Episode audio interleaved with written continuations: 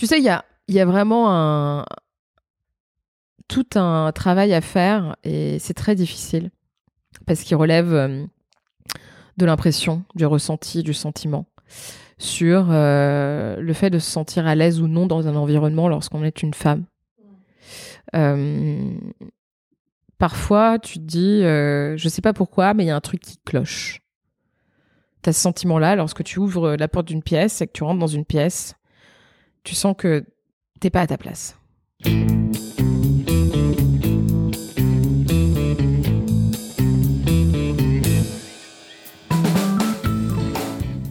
Bonjour et bienvenue. Vous écoutez Éloquente, le podcast qui porte un regard féministe sur l'art oratoire. Je m'appelle Raphaël Martin, j'enseigne la prise de parole en public et la rhétorique, et chaque semaine, j'invite une femme engagée à raconter son parcours d'oratrice. Aujourd'hui, je reçois Léa Chamboncel. Bonjour Léa, merci d'avoir accepté mon invitation. Salut Raphaël, merci beaucoup. Alors Léa, tu es podcasteuse politique. Tu as créé en 2020, je crois, euh, le podcast Popol, qui est le premier talk show politique qui donne la parole aux femmes. C'est écrit dans la description. Et tu es aussi journaliste politique. L'année dernière, tu intervenais sur Backseat, euh, l'émission politique de Jean Massé sur Twitch. À l'heure où on enregistre ce podcast, malheureusement, euh, l'émission est arrêtée. Mais à titre personnel, j'espère toujours son retour parce que, pour dire la vérité, c'est là où je t'ai découverte et j'aimais beaucoup cette émission. Et cette année, tu interviens euh, régulièrement sur la chaîne parlementaire. Enfin, tu es également euh, autrice et en 2022, 2022, tu as publié Plus de femmes en politique euh, aux éditions Belfond. Alors, pour commencer, Léa, j'aimerais qu'on réécoute une de tes prises de parole sur le 28 minutes d'Arte. L'émission porte sur l'affaire Bayou. Elle est titrée Affaire Bayou, combat féministe ou macartisme politique et tu prends la parole plus généralement sur les violences que subissent les femmes en politique. Imaginez que le pouvoir politique est l'endroit où la domination masculine est presque consubstantielle à l'exercice du pouvoir. C'est-à-dire que dans l'imaginaire collectif français, on imagine l'exercice du pouvoir par la domination. Donc sur cette base-là, ce sont ainsi que les rapports, mais même entre les femmes et les hommes au sein des partis politiques et mhm. des institutions politiques, sont construits il faut nécessairement qu'on sorte de ça, c'est-à-dire qu'on dissocie enfin pouvoir et domination. Aujourd'hui, il y a des hommes qui se croient tout permis tout permis. Donc lorsqu'on est une femme et que l'on a été effectivement victime d'un certain nombre de violences et qu'on a d'autres personnes autour de nous qui se disent tiens moi j'ai envie de m'engager en politique et j'ai vu comment ça se passait pour les autres, c'est dissuasif pour les femmes. Nelly Garnier le rappelait, les femmes sont sous-représentées en politique. Rien n'est fait pour leur favoriser leur accès.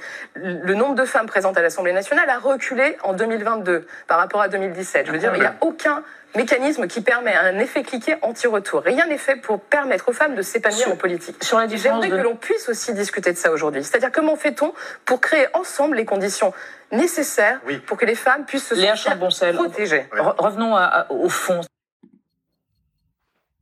Léa, est-ce que tu pourrais nous rappeler euh, dans quelles circonstances, dans quelles circonstances c'était? Euh, et surtout euh, pour toi comment c'était de prendre la parole à ce moment-là sur ce sujet-là? Alors, comment je me suis sentie à ce moment-là? Euh, C'était un moment quand même assez difficile, euh, dans le sens où on est sur un média euh, assez regardé, un média très sérieux. Donc ça c'était bien, tu vois. Si on m'avait proposé de venir faire ça sur LCI, j'aurais refusé. En l'occurrence, je, choisis aussi les, les, émissions sur lesquelles j'interviens.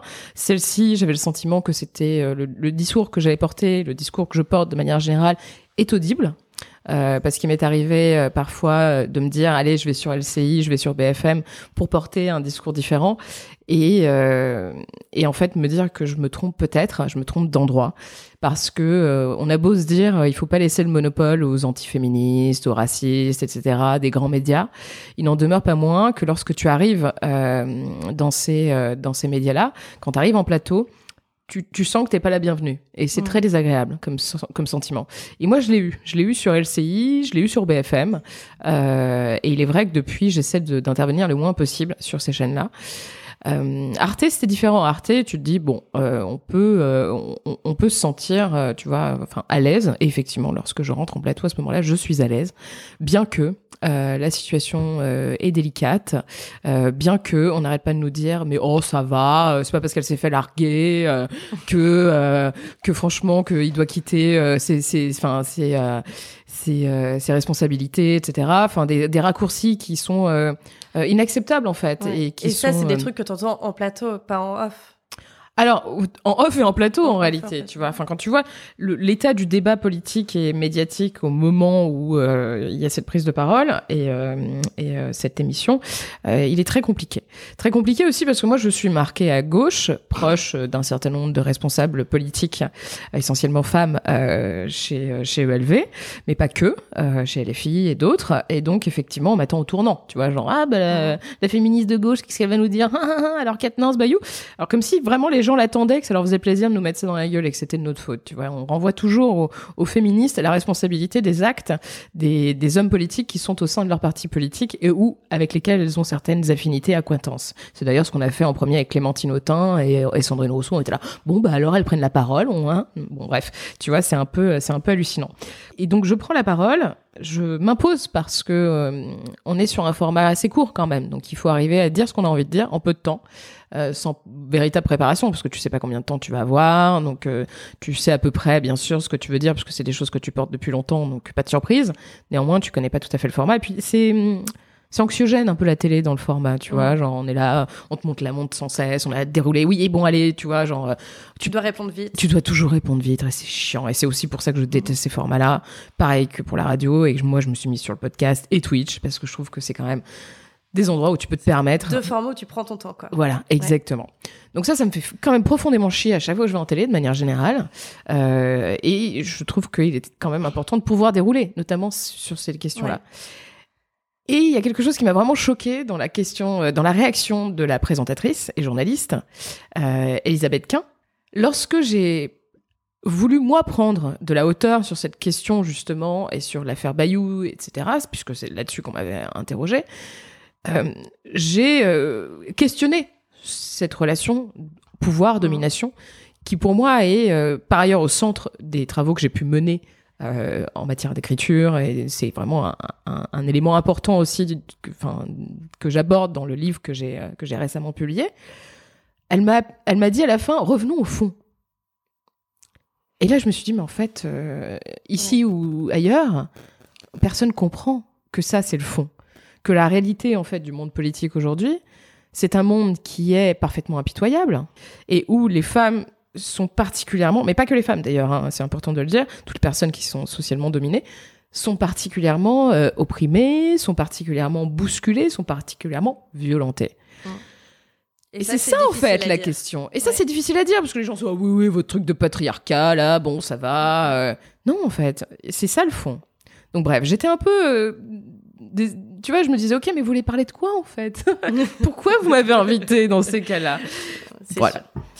Bah, justement, moi, j'avais choisi cet extrait en grande partie parce que je trouve très représentatif de la manière dont tu ex- dont tu t'exprimes sur le fond et sur la forme de la parole que tu portes parce que tu as une expertise dans, dans ce sens-là. hein. Le titre de ton livre, c'est Plus de femmes en politique, ça parle de soi-même. Et à mon sens, tu portes vraiment une parole féministe sur la politique, sur le monde politique. Et avant d'explorer un peu plus euh, la manière dont tu prends la parole aujourd'hui, j'aimerais qu'on fasse un retour en arrière et qu'on voit comment tu es arrivé là. Et donc, aujourd'hui, tu as ces deux expertises sur le féminisme et la politique. Et des deux, quel intérêt est venu d'abord? La politique. La politique Mm. Et de quelle manière? Enfin, la politique de manière consciente. Euh, le féminisme, je pense que euh, euh, c'était presque un féminisme euh, ancré en moi, en quelque sorte, mais comme beaucoup de femmes, hein, voire peut-être toutes les femmes, même celles qui disent qu'elles sont pas féministes, peu importe. Euh, c'est presque un féminisme empirique, tu vois, Ouais. d'une situation. Moi, j'ai grandi avec ma mère en situation de monoparentalité, qui euh, était dans une situation financière très difficile. Je l'ai vu galérer c'est pas forcément des choses que j'ai intégrées. euh, Enfin, c'est des choses que de manière un peu cons- inconsciente, tu vois. Et effectivement, l'injustice d'être une femme seule à devoir gérer euh, des enfants, etc. Enfin, Ça, je pense que tu te le prends dans la gueule, tu le vis au quotidien avec, euh, avec, avec la personne qui t'élève. Tu, mais tu mets pas des mots dessus. Oui. Et tu te dis pas féministe, tu non, l'intellectualises voilà, pas. exactement. Ça prend plus de temps. Et d'ailleurs, pendant assez, et d'ailleurs, je vais, ouais, je vais faire une confidence pour être euh, très sincère.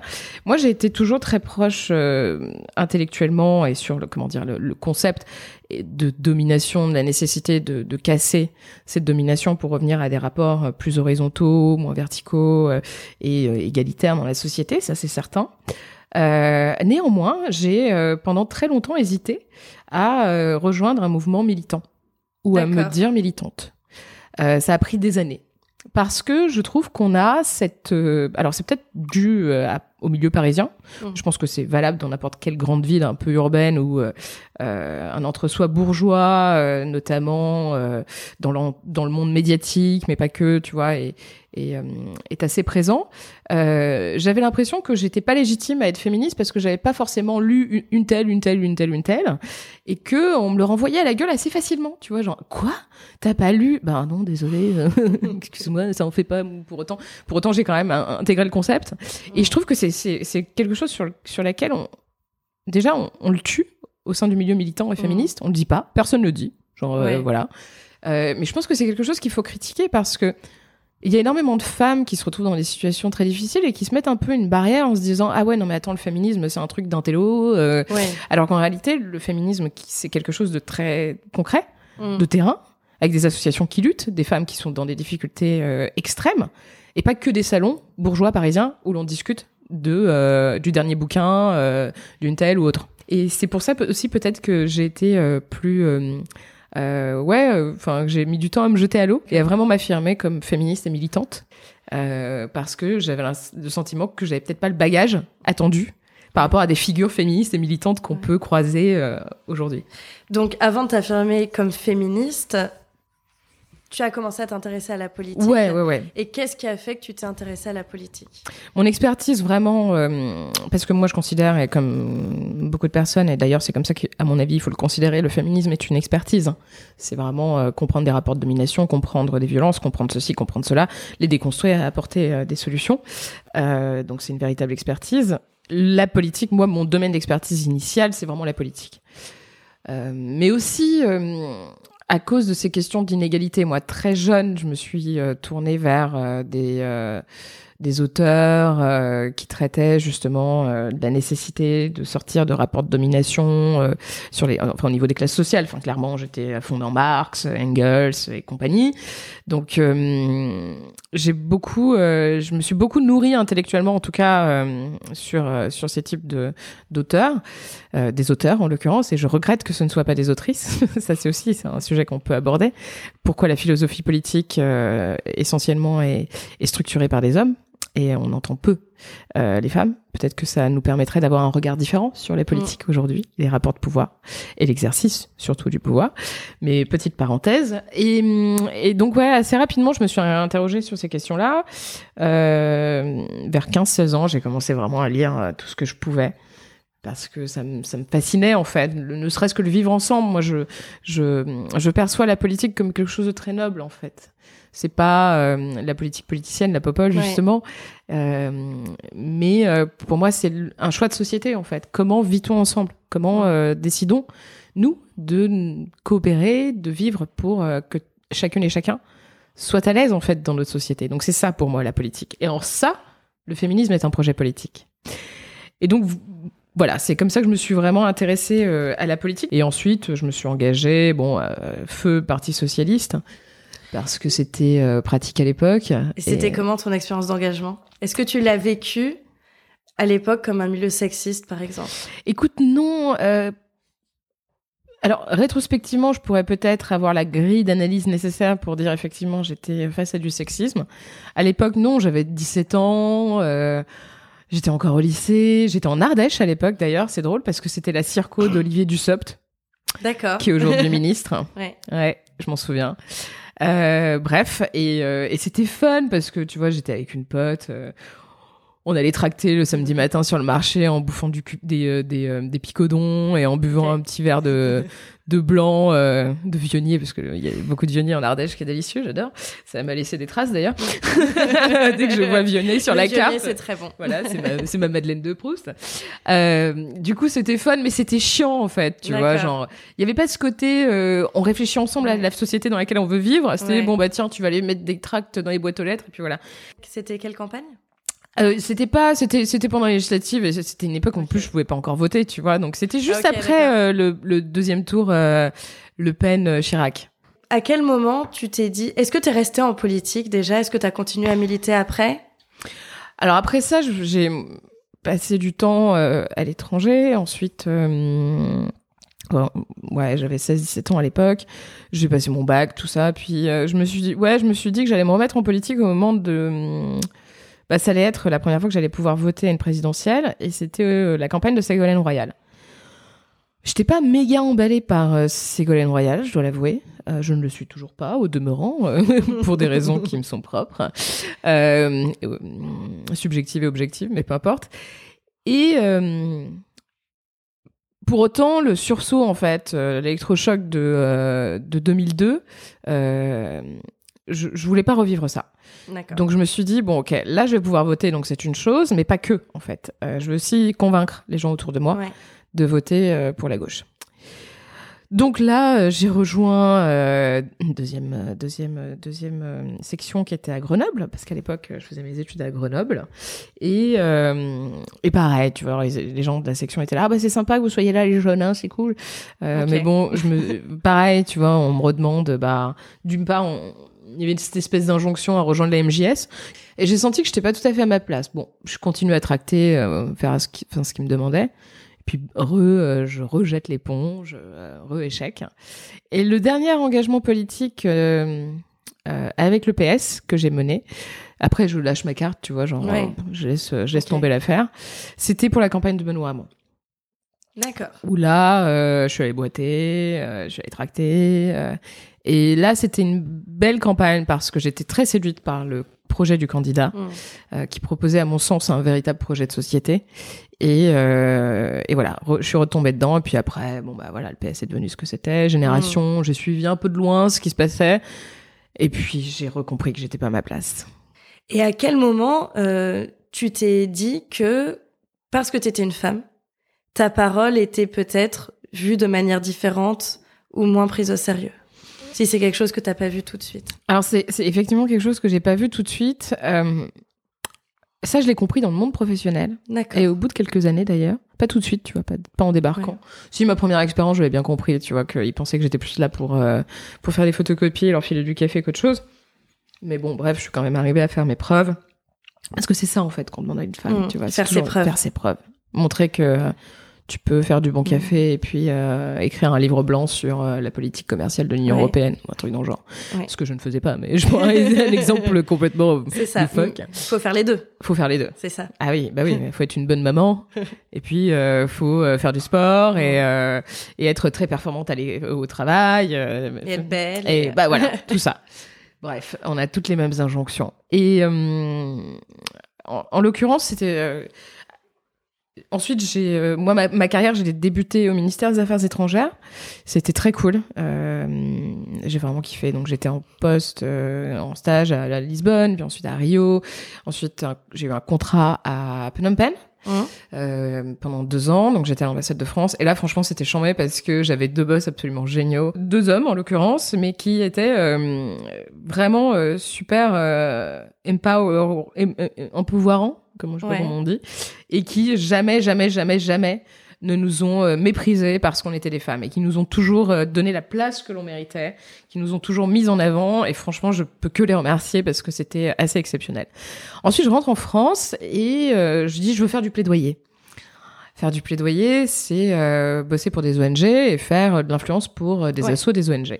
Donc je bataille pour essayer de trouver un contrat. Et là on me dit ouais mais vous n'êtes pas passé à l'Assemblée nationale ou en cabinet euh, Ouais.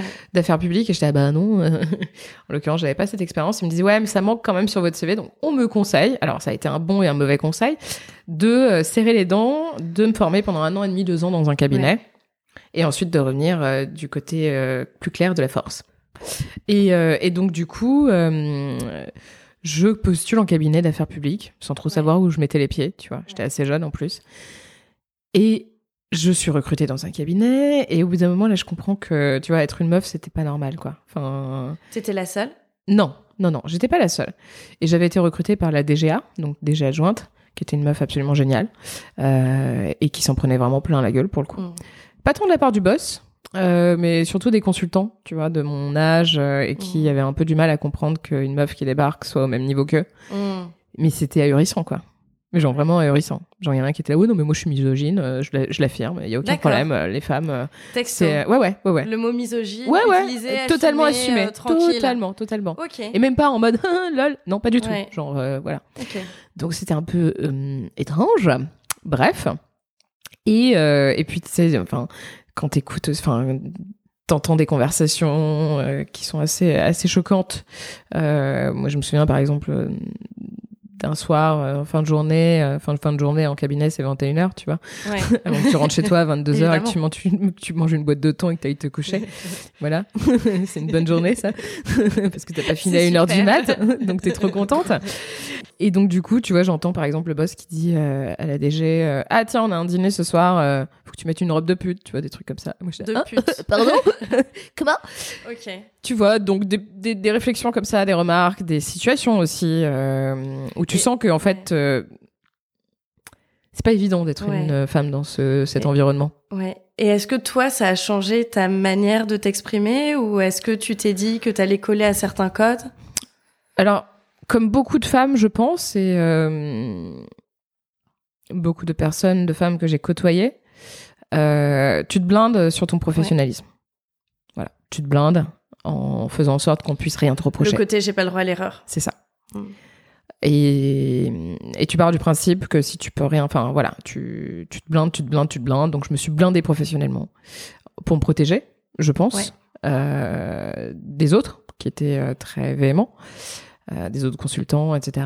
Et, euh, et puis je me suis cassée surtout au bout d'un moment. La meilleure chose à ça. De faire. toute façon, c'était le projet. Et ça, c'était vers quelle année à peu près? Euh, ça, c'était en 2015-2017. Donc, en 2000, vers 2017-2018 vient MeToo. Ouais.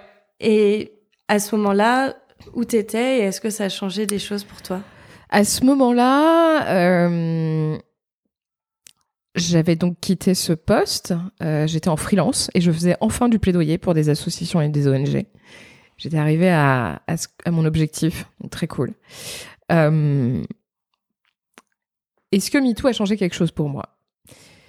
MeToo, je, l'ai accueilli avec, euh, comme tout le monde, je l'espère en tout cas, avec évidemment beaucoup d'attentes, faut le dire, euh, beaucoup euh, de comment dire de joie en quelque sorte de voir qu'il Ouais. était euh, voilà que on pouvait enfin prendre la parole sur Ouais, De soulagement. de soulagement exactement c'est le terme et et de et de et de rage en fait aussi Mm.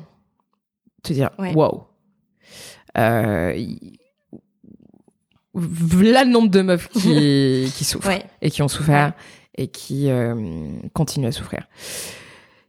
Et avec beaucoup de frustration aussi, parce que euh, à travers euh, mes différents engagements, mais plus particulièrement aussi, euh, tu vois, enfin, les personnes que j'ai pu côtoyer euh, lors de ma carrière professionnelle, déjà à l'époque, euh, j'avais eu et croisé des femmes qui avaient été enfin, victimes de violences sexuelles et Mhm. sexistes à l'Assemblée nationale, au Sénat, en cabinet, etc. Des très jeunes femmes, pour la plupart. Euh, et donc beaucoup de frustration et de rage parce que euh, rien ne sortait sur euh, la politique. Ça a mis, ça a mis du temps, hein, MeToo politique. Ouais, on fête, euh, on fête les un an. C'est tout. Ça fait un an Ouais. que la tribune est sortie et que l'observatoire a été créé. Donc euh, beaucoup de difficultés à faire émerger euh, le MeToo politique. En 2020, tu lances Popol, ton Ouais. podcast. Qu'est-ce qui t'a motivé à faire ça et qu'est-ce qui t'a motivé à donner la parole à des femmes politiques? Alors, euh, Déjà, j'avais envie d'un talk show parce que on arrivait à peu près un an et demi avant l'élection présidentielle, les élections législatives, et je trouvais intéressant euh, bah, de préparer le terrain, de donner envie peut-être aux gens de s'intéresser davantage. Euh, L'objectif premier, mon objectif premier dans mon engagement médiatique et politique, disons, c'est vraiment de rendre accessible euh, l'expertise, la connaissance de la chose publique donc la vulgarisation, est pour moi quelque chose de très très très importante. J'avais déjà créé un podcast en 2018, euh, mais qui était plus sur un format micro-trottoir, Mm. euh, euh, un format plus long, où je faisais pas forcément intervenir euh, euh, que des femmes en l'occurrence, mais euh, euh, on était plus sur euh, voilà un sujet qui est traité un peu de A à Z sur un Ouais. format de 45 minutes. On n'était pas sur le même format. Et j'avais envie, en fait, euh, bah, déjà de valoriser une certaine expertise qui est euh, pas visible. Et ça, ça renvoie à cette expérience que j'ai eue en travaillant avec des, des, des collaboratrices parlementaires où je voyais quand même qu'elles faisaient un taf de ouf, Mm. euh, qu'elles étaient archi calées Mm. et que euh, bah, elles avaient jamais l'opportunité en fait de valoriser cette Ouais. expertise et ces connaissances. Et je me disais mais quand même, enfin du coup c'est leurs députés, leurs sénateurs pour la majeure partie des mecs qui euh, bénéficiaient un peu de leur travail et ça, je trouvais ça un peu injuste. et surtout je trouvais ça dommage de pas valoriser cette parole et cette expertise. Euh, et il y a eu aussi euh, la crise euh, du coronavirus, on l'a appelé. Tout d'un coup, que des hommes experts sur tous les plateaux médiatiques. Exactement. Et tu te dis, bon, c'est pas possible en Mhm. fait. Je crois qu'ils nous ont fait le coup avec la guerre en Ukraine. Oui, c'est bien les possible. experts Bah, des guerres, ouais, bah, bien évidemment. Guerre, c'est un truc Et de là, garçon. tu te dis, bon, pff, voilà. Et j'avais envie surtout de, de faire un talk show, mais pas forcément un truc qu'on voit classique, tu vois. J'avais envie euh, d'avoir un ton différent. Et euh, ça m'a. Ça m'a un peu. euh, C'est venu un peu comme ça. Mais je me suis dit, mais en fait, s'il y avait que des meufs, peut-être que, ben, d'une part, on pourrait valoriser leur expertise, parce qu'on les écoute jamais, on les invite jamais, rarement, moins que les hommes en tout cas. Et en plus, peut-être qu'on n'aurait pas ces espèces de d'invectives verbales, de mecs Ouais. qui se coupent la parole Ouais. ou qui empêchent les femmes de parler, qui prennent la parole avant qu'elles ne puissent euh, dire un mot. Et Ça, tu trouves que c'est équitablement, équitablement pardon, réparti entre tous les milieux Ou est-ce que tu trouves que c'est particulièrement vrai en politique? Bah, c'est particulièrement vrai en politique, encore une fois, parce que tu vois, par exemple, euh, ce, qu'on- ce dont on parlait tout à l'heure, c'est-à-dire ces logiques de pouvoir et domination. Mm. En politique, faut dominer, Oui, bien sûr, tu vois? Évidemment. Sinon, bah, t'es pas un, un- t'es pas un bonhomme politique. Mm. Il faut ne pas avoir de doute. Ah bah non, quand même, tu vois. Jean Macron qui nous dit euh, sur l'application euh, qui à l'époque s'appelait euh, Stop Covid, euh, qui dit aux, aux journalistes qu'il interviewait pendant le confinement, mais ça n'a pas marché. Alors je ne dirais pas que ça n'a pas marché. Non, ah non, je ne dirais pas que ce n'est pas un, je ne dirais pas que c'est un échec. Ça n'a pas marché. Le mec est insusceptible de se remettre en question au point de dire non, ce n'est pas un échec. C'est gravissime. Moi, les dirigeants, les dirigeants politiques qui n'en font qu'à leur tête et qui sont insusceptibles de se remettre en question, c'est des gens qui m'inquiètent en fait. J'ai peur de ces gens-là. Parce que je me dis, oh merde, si vraiment il est persuadé de détenir la vérité absolue, on est vraiment, vraiment, vraiment dans la merde. Et ça, ça m'inquiète. Et ça, je pense que c'est aussi ça qu'il faut impérativement déconstruire. Mais comment on fait? Comment on fait? Je pense, en fait, ma question elle est double. C'est comment on fait quand on est une femme politique pour naviguer dans ce monde-là? Alors, tu n'es pas une femme politique, mais tu en as interviewé un certain nombre. Mais peut-être on, peut commencer par toi, euh, nous qui sommes pas des femmes politiques, mais qui peut-être prenons la parole sur ces sujets. Est-ce que, par exemple, en parler, autre, en parler autrement, ça peut changer les choses? Bien sûr. Ah, mais moi, j'en suis convaincue. Et c'est aussi le pari que j'ai fait d'ailleurs avec Popol. C'était un pari. Je ne savais pas ce que ça allait donner. Et en fait, je me rends compte. Bah, personne se coupe la parole, euh, personne n'est là pour monopoliser la parole aussi. Là, j'ai interviewé près de 150 personnes. Euh, j'ai fait 70 épisodes à peu près. Et personne euh, n'a interrompu quelqu'un, ne lui a parlé plus fort. Pourtant, Mhm. j'ai pas forcément toujours eu des panels très consensuels. J'ai eu, par exemple, Caroline Janvier de La République En Marche avec Manon Aubry. Oui. les filles. Pas exactement la même ligne. Pas tout à fait, mais capable d'avoir un dialogue euh, sain, apaisé, et un dialogue constructif, tu vois. Mm. Alors on n'arrête pas de me reprocher que le consensus c'est un truc de bourgeois politiquement, etc. Mais non, pourquoi? Alors oui, il faut, euh, il faut. C'est pas parce que tu Mais- défends des idées qu'il faut forcément le faire en écrasant les autres. Je pense qu'il faut faire dominer. Enfin, il faut gagner le combat en déconstruisant un certain nombre de choses, en faisant comprendre aussi les mécanismes de domination dans lesquels on vit, et pas forcément en disant j'ai raison, that's it, tu vois, ou tu as tort et je te domine. Je pense qu'il faut vraiment sortir de ce le combat politique. Déjà, ne serait-ce que le terme combat, on peut le questionner. Moi, je pense Et le que fait que on va l'utiliser, ouais, même nous, femmes féministes, bien sûr. toi qui as une expertise sur ces sujets, Mhm. qui critique ce terme-là, c'est quand même le premier terme, Terme qu'on utilise. en tête, tellement il est... Mais euh, parce qu'il est valable. Oui, On est dans une logique d'affrontement aujourd'hui. On l'est. Et je pense qu'on gagnerait à sortir de ces logiques d'affrontement, notamment lorsqu'on décide de faire société ensemble. Et qu'on décide de se poser et de réfléchir ensemble à ce que l'on doit faire. à la, limite que je vois à ça, c'est qu'il y a des gens avec qui on n'a pas envie de faire consensus. Euh, moi, j'ai pas très envie de faire consensus avec l'extrême droite, par exemple. Non, c'est sûr. Mais euh, il serait peut-être pas mal que l'extrême droite arrête d'être l'extrême droite, tu vois. Alors peut-être que je suis dans une utopie totale. Mais moi, j'ai envie d'imaginer un monde où il y a plus de racisme. J'ai Mhm. envie d'imaginer un monde où il y a plus de sexisme. J'ai envie d'imaginer un monde où les femmes n'auront pas peur de prendre la parole en public, où les femmes n'auront pas peur de prendre le métro à une heure du mat, où les femmes n'auront pas peur de mettre une mini-jupe dans la rue. J'ai envie d'être dans ce monde où les personnes qui sont racisées ne se feront pas refuser des postes, ne se feront pas refuser euh, des appartements en location, etc. Pourront avoir accès à euh, des études supérieures comme tout le monde. J'ai Mhm. envie d'imaginer ce monde-là. Et j'ai pas envie qu'on me dise, mais de toute façon, tu dis de la merde, c'est impossible parce que le capitalisme et les bourgeois. Certes, Mm. mais moi, le monde auquel, dans lequel on vit aujourd'hui, je ne l'accepte pas. Ouais. Je ne l'accepte pas. Et je pense qu'il faut qu'on arrive à dépasser ces, euh, ces difficultés, mais que pour cela, il faut qu'on ait un projet où on puisse avancer ensemble. J'ai l'impression que tu parles de deux choses différentes. En fait, c'est que d'un côté, il y a le, il y aurait le consensus ou le fait qu'on serait tous d'accord sur un projet commun. Mais il y a aussi peut-être quelque chose, moi, qui me paraît plus accessible, c'est que, ok, peut-être que le consensus, c'est tout le monde d'accord, c'est peut-être un peu euh, utopiste, etc. Et qu'il y a des, je pense qu'il y a des intérêts quand même très différents.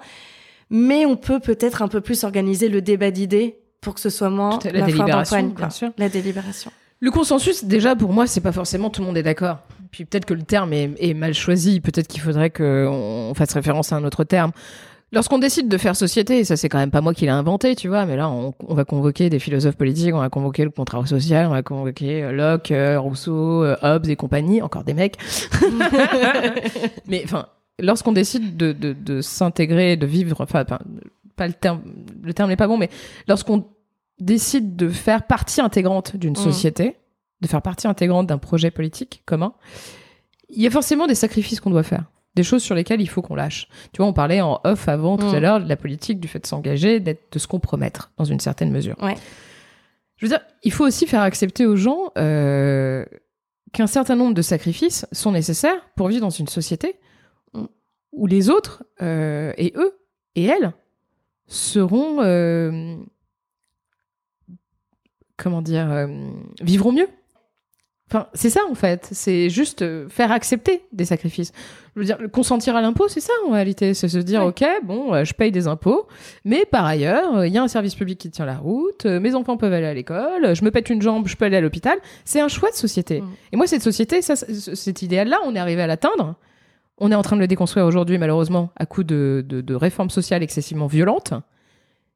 Il faut se battre pour préserver nos acquis sociaux, en conquérir d'autres. Mm. Et je pense qu'on peut, sur ce modèle-là, ok, tout le monde n'est pas tout à fait d'accord, mais on Ouais. est prêt et prête à consentir à un certain nombre de sacrifices pour le bien commun. Pour revenir sur, euh, sur toi, ta prise de parole, aujourd'hui, tu es un petit peu visible dans les médias. Euh, tu es régulièrement sur la chaîne parlementaire. Euh, quand est-ce que ça a commencé et quand est-ce que ça, quand est-ce que tu as commencé à, à prendre la parole dans les médias Au début, tu me disais que c'était quoi tes premières expériences euh, dans les médias? Ma toute première expérience euh, de prise de parole, c'était sur euh, France Culture. Et c'était à l'époque, dans l'émission qui s'appelle aujourd'hui Le temps du débat, à l'époque du grain à moudre. Et j'étais trop contente. Parce qu'en fait, à l'époque, c'est Hervé Gardette qui présentait cette émission. Et franchement, j'étais mes fan de l'émission. C'est une super émission. C'est une super émission. Et du coup, j'étais trop contente. Bon, c'était pour parler de droit d'auteur, ça n'a absolument rien à voir. C'était il y a un petit, un petit moment. Très bien. Euh, mais du coup, j'étais super contente, archi stressée évidemment, parce que tu vois, enfin, pour moi, c'était une première et en plus, euh, c'était un peu euh, l'émission, tu vois. Enfin, Bien je l'écoutais tous les jours, religieusement, euh, très attentive, euh, bref. Et ça s'est super bien passé. J'étais assez contente euh, à la fin. C'était une expérience assez euh, assez chouette. Ça, c'était ma toute première prise de parole dans les médias. Et j'ai enchaîné quelques prises de parole sur France Info TV. D'accord. Et j'ai grave kiffé. Sur le 23h à l'époque Ouais. de Patricia Loison, qui présentait le, pas- euh, le, le- le 23h, dans euh, un format qui s'appelait le duel politique, où j'intervenais toujours avec euh, une ou un journaliste euh, de la rédaction. Et on échangeait sur l'actualité politique. C'était très cool. C'était un environnement très bienveillant, très chouette. J'ai bien kiffé. Et après, on m'avait proposé de venir régulièrement sur LCI. On m'a proposé quelques, quelques interventions. Et franchement, là, c'était l'enfer. J'ai pas du tout kiffé, quoi Pourquoi? Parce que euh, tu sens que t'es pas dans ton. Enfin, tu sais, il y a, y a vraiment un tout un travail à faire et c'est très difficile parce qu'il relève euh, de l'impression, du ressenti, du sentiment sur euh, le fait de se sentir à l'aise ou non dans un environnement lorsqu'on est une femme. Euh, parfois, tu te dis, je sais pas pourquoi, mais il y a un truc qui cloche. T'as ce sentiment-là lorsque tu ouvres la porte d'une pièce et que tu rentres dans une pièce, tu sens que t'es pas à ta place. Non pas parce que on t'a dit quoi que ce soit, et donc c'est très difficile à objectiver en fait. Hmm. Tu vois, forcément, t'as un mec qui te dit euh, casse-toi ou ferme ta gueule. Bon, là, c'est évident, tu vois. Oui. Tu te dis bon, bah ok, Robe de pute. Euh, voilà. Voilà. c'est clair. Les choses sont claires. Euh, quand tu rentres dans une euh, dans une pièce et que ce sont des regards, C'est juste bizarre que tu sois là. Ah bah oui, et puis on te le fait sentir, tu Ouais. vois. Genre on te regarde euh, pas comme les autres. Et, et ça, c'est tu vois, je peux pas, euh, par exemple, dire à LCI s'ils me rappellent, euh, non, je veux pas venir parce que les gens me regardent bizarrement. C'est chelou, tu vois. Mm. Enfin, euh, ou alors je me sentais pas très à l'aise parce que vos autres chroniqueurs sont essentiellement des mecs de plus de 60 balais et que Mm. je sens que ils sont là pour m'attaquer, pas forcément être dans la discussion ou en tout cas me mansplainer quand même beaucoup. À partir de quel moment t'as commencé à assumer qu'il y a des endroits où t'as pas envie d'aller et à te dire bah tant pis euh, BFM LCI je me sens pas bien euh. Bah, tu sais, il y a, y, y une technique assez, euh, assez pratique, c'est vous payez combien? D'accord très bien Voilà. ah bah non, on n'avait pas prévu de vous faire de contrat, bah salut. ouais Voilà. C'est simple. moi je trouve ça super intéressant que tu dis ça parce que il y a quelque chose qui me qui m'importe beaucoup c'est le fait de se dire que on n'est jamais obligé de débattre et qu'il faut s'extraire des débats Mm. quand ils sont euh, trop pourris, euh, trop ceci, euh, trop cela, Mm. qui sont ou pas dans des environnements qui nous plaisent ou dans des termes qui nous plaisent pas. Et ça vaut pour les plateaux télé, ça vaut aussi pour tonton machin au repas de Noël qui te Ouais. demande de justifier le féminisme. C'est très difficile comme question. Ouais. Vraiment. Parce que. euh, et j'ai toujours pas euh, la réponse. Euh, Je fais vraiment cas par cas. Parce que t'es coincé entre. On peut pas leur laisser le, le monopole de la parole. Il faut de la contradiction. C'est nécessaire. Et même si c'est désagréable parfois pour nous, il faut le faire. Euh, et peu importe l'environnement, en fait. Il faut, euh, Ouais. il faut se dans l'arène parfois. Et en fonction des périodes de ta vie, il y a des moments où tu te sens plus ou moins de le faire. Euh, parce qu'il faut être armé pour ça. C'est pas forcément évident. Donc, moi, je suis un peu euh, coincée entre effectivement, il faut y aller, il faut porter cette parole, il faut déconstruire, enfin, il faut, il faut contredire, il faut déconstruire le débat et les prises de position en face de nous. C'est nécessaire. Peu importe euh, le support, tu vois, et, euh, et le l'endroit en quelque Ouais. sorte. Il faut porter cette parole n'importe où, Même sur TPMP, tu vois, par exemple. Même sur TPM. Même c'est, sur- un débat. Non, mais c'est un Même vrai débat, T- tu vois. Même sur TPMP. Est-ce qu'il faut faire ou ça ou pas? Je ne sais pas. Et euh, coincé aussi entre ça et j'ai pas envie d'y aller parce que j'ai pas les épaules, genre euh, pas là. Je sais que ça va être euh, horrible. J'ai pas envie de passer ce moment-là. À quoi bon? Quel est, euh, tu vois, euh, Mm. quels sont les impacts? Quel est l'impact aussi d'une prise de parole dans ce type d'environnement qui sont plutôt acquis? Euh, Tu peux éveiller des consciences, mais quand t'es face à un public qui est acquis euh, à d'autres choses et à l'antiféminisme notamment, Et la composition etc., du plateau aussi. La Quand t'es composition seul du contre plateau, trois, c'est pas pareil. c'est c'est pas pareil du tout. Et, et donc du coup, tu te dis bon, je- je vais pas y arriver, j'ai pas envie.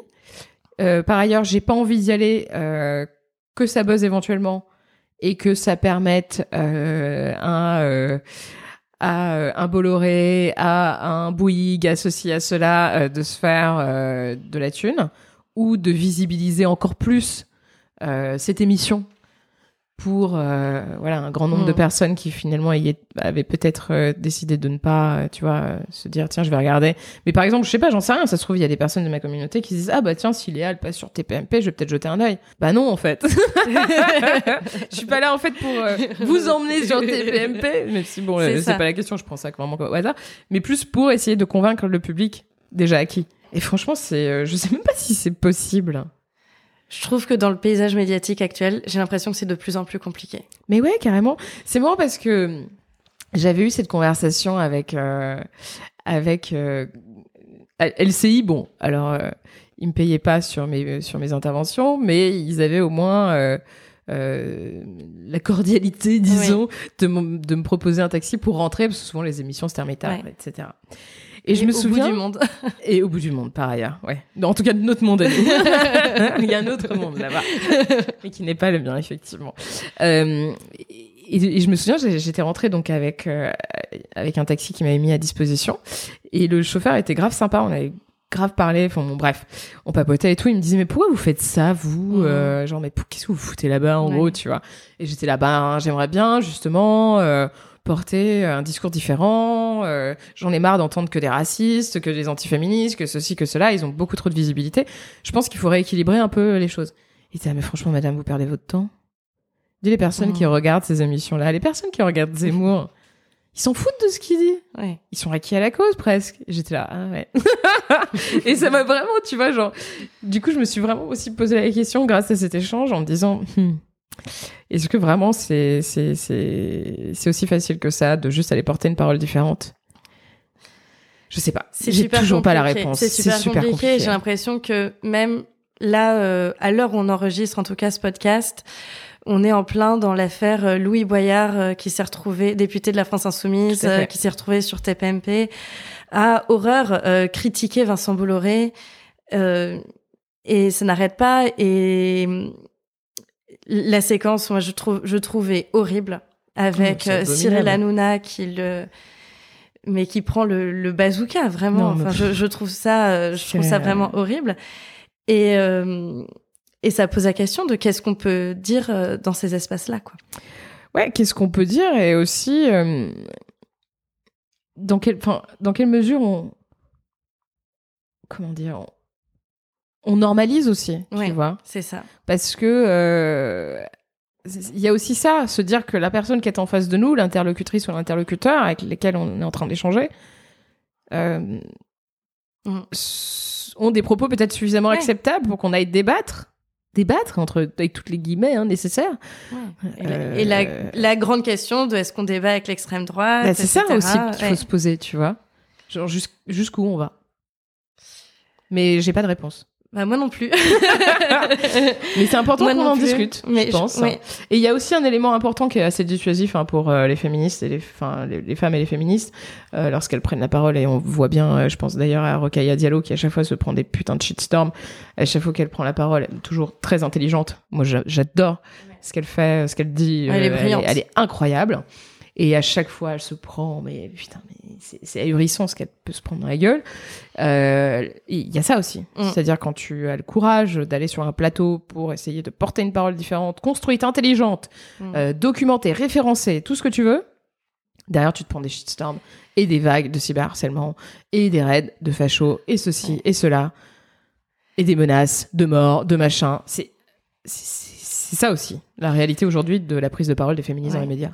Alors justement, en parlant euh, de ce genre de joyeuseté, euh, je trouve que euh, on sort d'une période. Enfin, je sais pas si on en sort vraiment, mais en tout cas, l'automne, cet automne euh, 2022, quand on essaye de porter une, pa- une parole féministe dans les médias, a été hyper compliqué parce que affaire Katnins, affaire Bayou, une période que je trouve on peut qualifier de backlash féministe.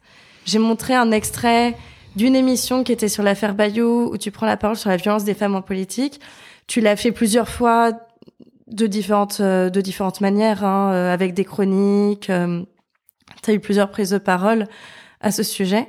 Toi, en tant que femme qui prend la parole, dont l'expertise est le féminisme et la politique, comment t'as vécu cette séquence?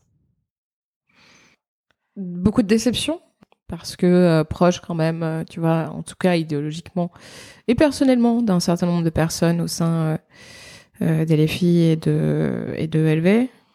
Bon après c'est pas parce que ces personnes-là, en l'occurrence Katnins et Bayou, relèvent de ces partis qu'il faut jeter le parti Mm. euh, avec l'eau du bain avec l'eau du pain, exactement.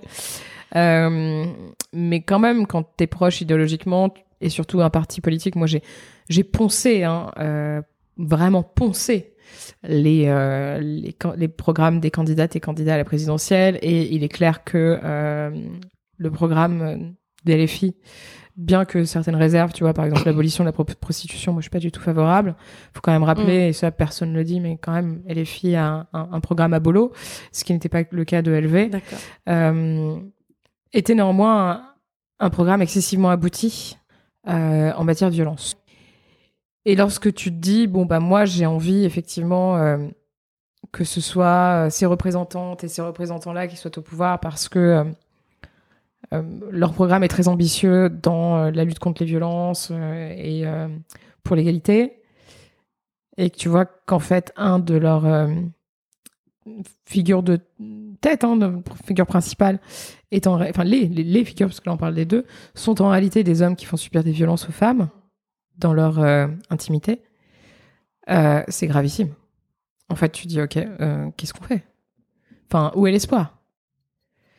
Euh, Parce que tu, on sait que c'est pas réservé euh, aux partis de droite les violences, hein. mais on sait quand même que les partis de gauche portent un, un discours déjà euh, très volontariste dans le domaine et ont mis en place plus rapidement que les autres. Alors, faut pas non plus se gargariser. Hein, C'était euh, Mm. 2018-2017.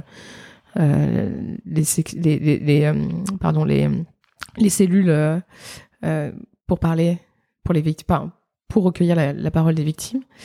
Donc c'est pas non plus révolutionnaire hein, c'était il y a quatre ans quoi max. Bon voilà. Faut aussi le rappeler je pense.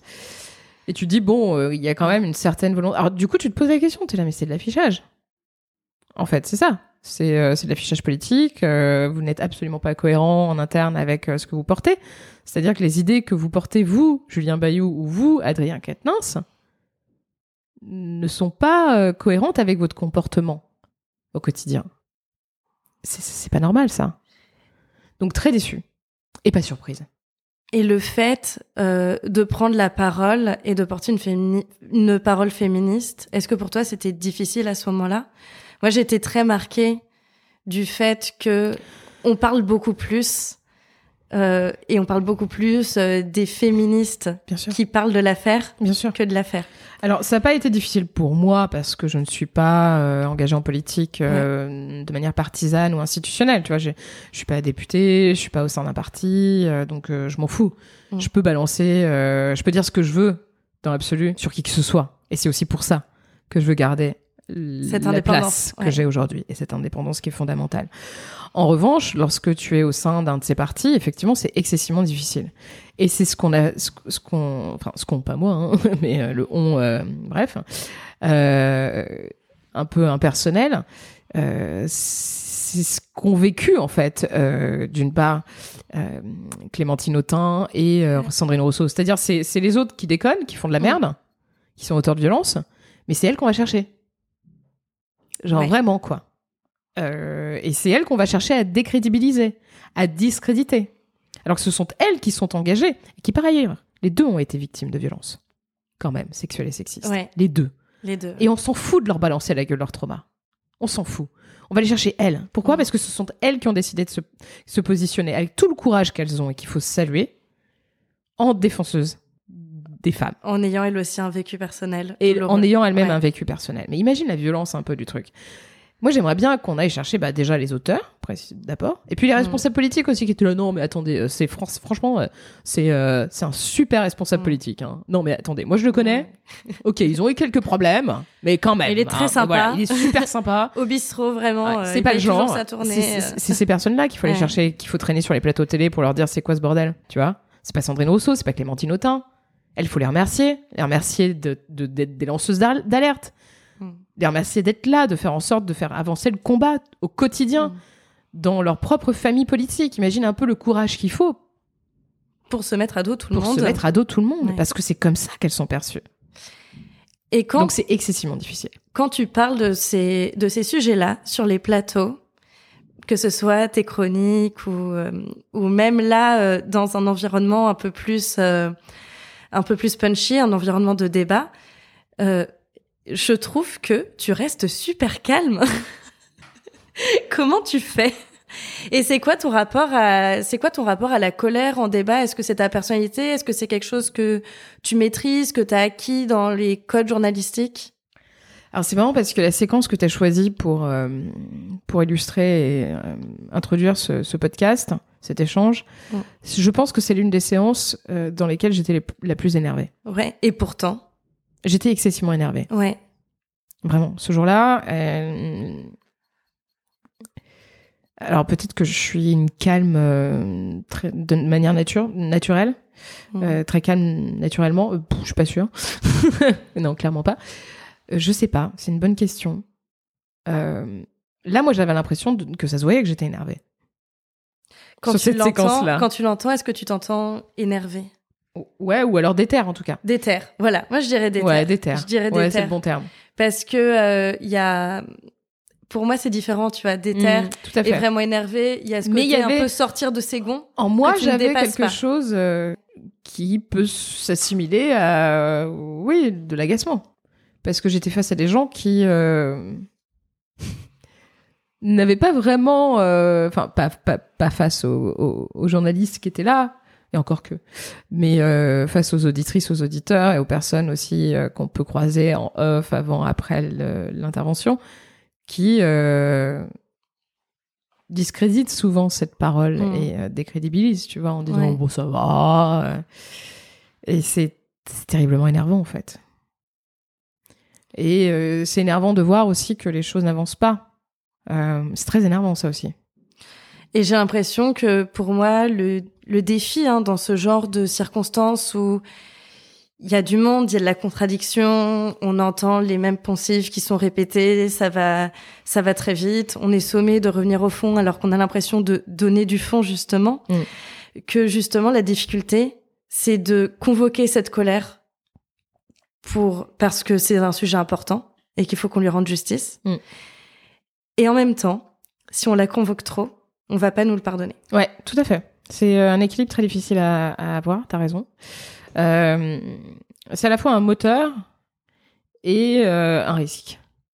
Hmm. Euh, surtout quand on est une femme, parce que là, il suffit que tu hausses le ton. Alors si t'es un mec, ouais. c'est bon. Oh, Ouais. Là, t'as posé le débat, bam, bravo, il a gagné, la joute verbale. Euh, si t'es une meuf, là, non, bah non, forcément, euh, tu sais pas te contenir, euh, t'es hystérique, t'es ceci, t'es cela. Donc il y a aussi cette, euh, ce risque. Euh, je pense qu'il faut être juste. il faut être factuel. Faut être sûr de ce Ouais. qu'on dit. Faut être blindé, je pense. Faut être blindé et de se dire que dans n'importe quel retranchement qu'on essaierait de te Ouais. il faut que tu arrives à trouver une issue, en quelque sorte. Qu'est-ce que tu veux dire par là? Je veux dire par là que tu sais très bien que tu vas avoir en face de toi des gens qui vont essayer de contredire ton argument, Mm. de le minimiser, de ceci, de cela. Il faut avoir une réponse à tout. Ouais. Voilà. Sinon, tu, enfin, sinon tu, tu perds tes moyens, tu patauges, tu t'énerves. Donc pour toi, c'est de bosser sur le fond Ouais. qui te permet Ouais. de soulever la forme et d'avoir ce ton qui est juste. Absolument, ouais. Ouais. C'est une démonstration. A plus B égale, je sais pas, C, D, ce qu'on veut après Égale tout. une bonne prise de parole. Exactement. Je pense que c'est surtout ça, ouais. tu te prépares beaucoup dans ce genre de situation? Non. c'est complètement vrai. Est-ce que je viens de dire le contraire de ce que je viens de te dire? Oui. Euh, non, parce que sur le fond, c'est aussi connaître ton euh, expertise, bah quoi. oui, oui. Écoute, j'ai écrit 250 pages sur le sujet. euh, et j'ai mené des centaines d'inter, enfin des centaines, des dizaines, près de 100 interviews. Maintenant, j'ai le sentiment que ça va. Oui, ça va. Oui, alors quand euh, j'essaie de revenir euh, sur des... Si, si c'est un événement, d'actualité spécifique, bien sûr, je, je, je, je me renseigne davantage et je potasse, etc. Euh, ne serait-ce que sur les faits, tu vois, Mm. de manière très factuelle, parce que les faits sont importants quand même, hein. il faut pas les oublier. Mais sur la mécanique globale de la domination euh, des rapports euh, au sein au sein de la politique euh, et de la place des femmes. Euh, je- bon, voilà, je pense que euh, non pas que j'ai fait le tour du sujet, hein, mais je commence à avoir une certaine expertise, Ouais. je pense, à ce sujet. C'est ça. Et tu es la personne, et on t'invite pour ça. Oui. Et tu es la personne sur le plateau. euh, Ce qui m'empêchera pas de dire des conneries un jour ou l'autre. Et je pense qu'on me le reprochera. On me le pro- reprochera. Il faudra. Il faut qu'il y ait des gens qui soient là pour euh, nous rappeler à l'ordre, nous, ra- nous rappeler. euh, Mais je trouve que quand on est une femme, on est aussi vite rappelé à l'ordre. Oui. Non, mais je parle pas des, ouais. des gugus Oui, en oui. face de moi en plateau. Je parle plutôt Ouais. des personnes qui me suivent, de, des, Oui, des militantes. ta communauté, ouais, etc. Alors, pour terminer, Mhm. Léa, Ah oui. Je vais te demander La question. la question, la question. Quel est ton meilleur conseil de prise de parole? Ça dépend des contextes. Et encore une fois, je préfère parler de ce que je connais. Euh, moi, le con- si par exemple vous avez besoin de prendre la parole euh, dans le cadre d'un débat, euh, blindez-vous quoi. Blindez-vous, ouais. Ouais, blindez-vous. Travaillez le fond. Travaillez le fond. Rappelez-vous aussi, parce que c'est nécessaire, que vous êtes légitime. Parce que si on vous appelle, comme tu le disais tout à l'heure, moi, si on m'appelle pour parler euh, des violences sexuelles et sexistes en politique, c'est qu'a priori, quelqu'un a décidé que j'étais un peu légitime. Exact. Donc si on vous appelle et qu'on vous demande d'intervenir sur un sujet, c'est que vous l'êtes. Néanmoins, il peut y avoir des zones d'ombre sur lesquelles on pourrait venir vous faire chier. Donc préparez-vous. Merci beaucoup. Merci à toi. Merci, chère auditrice, chers auditeurs, pour votre écoute attentive. Pour ne rien manquer des nouveaux épisodes d'Éloquente, abonnez-vous sur votre plateforme de podcast préférée. Si vous voulez m'aider à faire grandir ce podcast et permettre à d'autres personnes de le découvrir, n'hésitez pas à en parler autour de vous et à nourrir les algorithmes en mettant 5 étoiles sur Apple Podcast ou Spotify. À très bientôt et d'ici là, n'oubliez pas de prendre la parole.